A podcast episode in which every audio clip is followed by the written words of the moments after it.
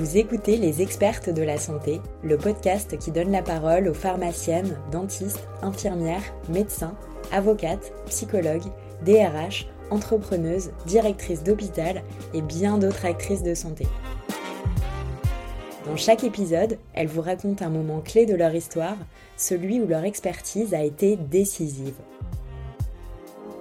Qu'il s'agisse de sauver une vie ou d'aider un patient, de décider de l'avenir d'une association ou de se battre pour ses convictions, toutes ces femmes ont su faire la différence à un moment de leur vie.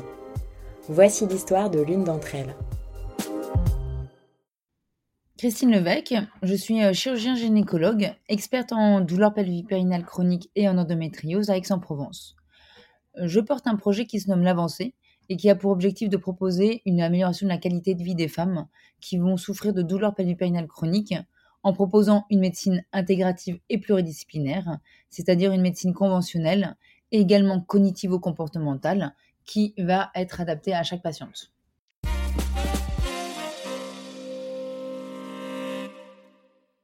Aujourd'hui, la douleur pelvipérinale chronique, c'est 4 millions de femmes en France, soit 15 à 20% des femmes, et ça peut atteindre les femmes tout au long de leur parcours de vie, de la puberté, l'accouchement, la ménopause, les règles et les agressions également.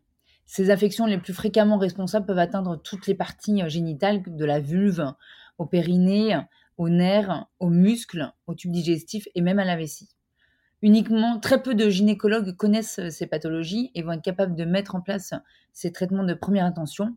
On n'a que 6 centres en France, ce qui va induire une grande errance diagnostique avec en moyenne 5 à 8 ans euh, d'errance diagnostique, 6 à 12 mois d'attente pour une consultation spécialisée, et ainsi donc pour ces femmes une invalidité professionnelle, des vies conjugales vraiment altérées, une culpabilisation de ces femmes, voire parfois une hystérisation, et donc des arrêts de travail, des difficultés d'estime de soi, de stress et un gros retentissement aussi sur l'entourage. Donc devant ce constat euh, désolant, euh, je, ne, pouvais pas rester sans ne rien faire et donc j'ai cherché différentes possibilités et ça passait vraiment par une prise en charge pluridisciplinaire, holistique et j'ai rencontré comme ça le docteur Éric Bautran, expert national en douleur pelvipérinale.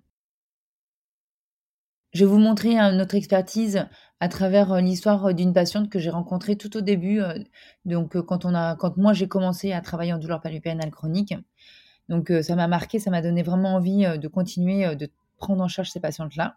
Donc c'est une patiente qui avait des douleurs chroniques pelviennes depuis son accouchement.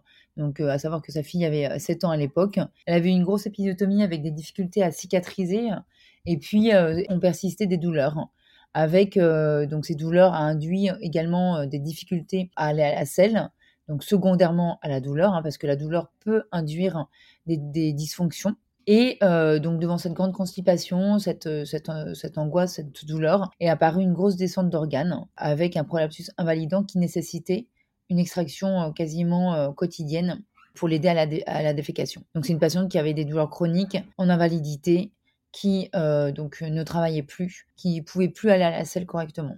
Donc on a pris en charge cette patiente par euh, cette, cette technique hein, donc de, réhabilitation, à la fois en, kinésithérapie, à la fois en accompagnement psychologique, euh, donc à la fois également par des traitements conventionnels et des techniques d'infiltration donc musculaire. Et on a permis à cette patiente d'avoir moins de douleurs chroniques. Puis on a pu enfin l'opérer donc, euh, parce que l'idée, hein, c'est de, ne pas opérer quelqu'un en phase aiguë de douleur pour ne pas euh, l'aggraver. Hein. Et on a pu, euh, donc, à, l'issue de cette chirurgie, cette patiente a retrouvé des fonctions effectuatoires complètement normales et une diminution de sa douleur pelvienne. Aujourd'hui, je l'ai revue il n'y a pas longtemps. C'est une patiente qui travaille, qui peut de nouveau élever sa fille, qui a une vie conjugale. Et c'est vrai que la reconnaissance que moi j'ai pu lire dans ben, le fait qu'on ait pu lui redonner une nouvelle vie était vraiment très positif et m'a motivé pour pouvoir continuer.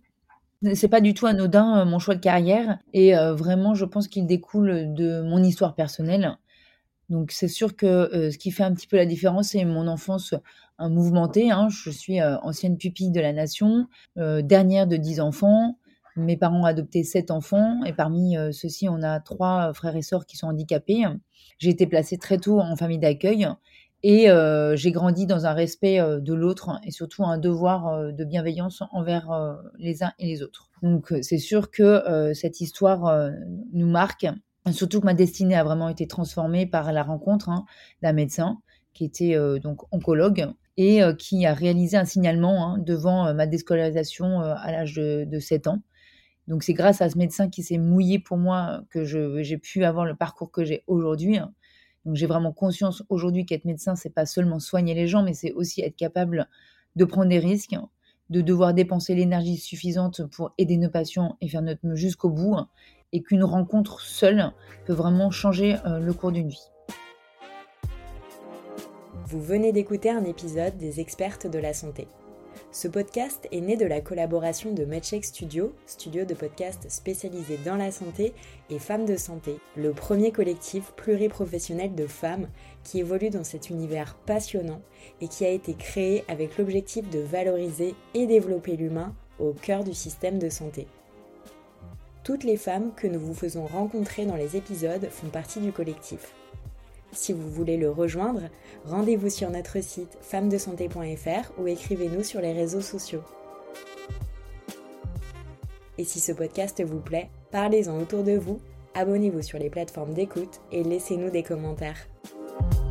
À bientôt pour une nouvelle histoire.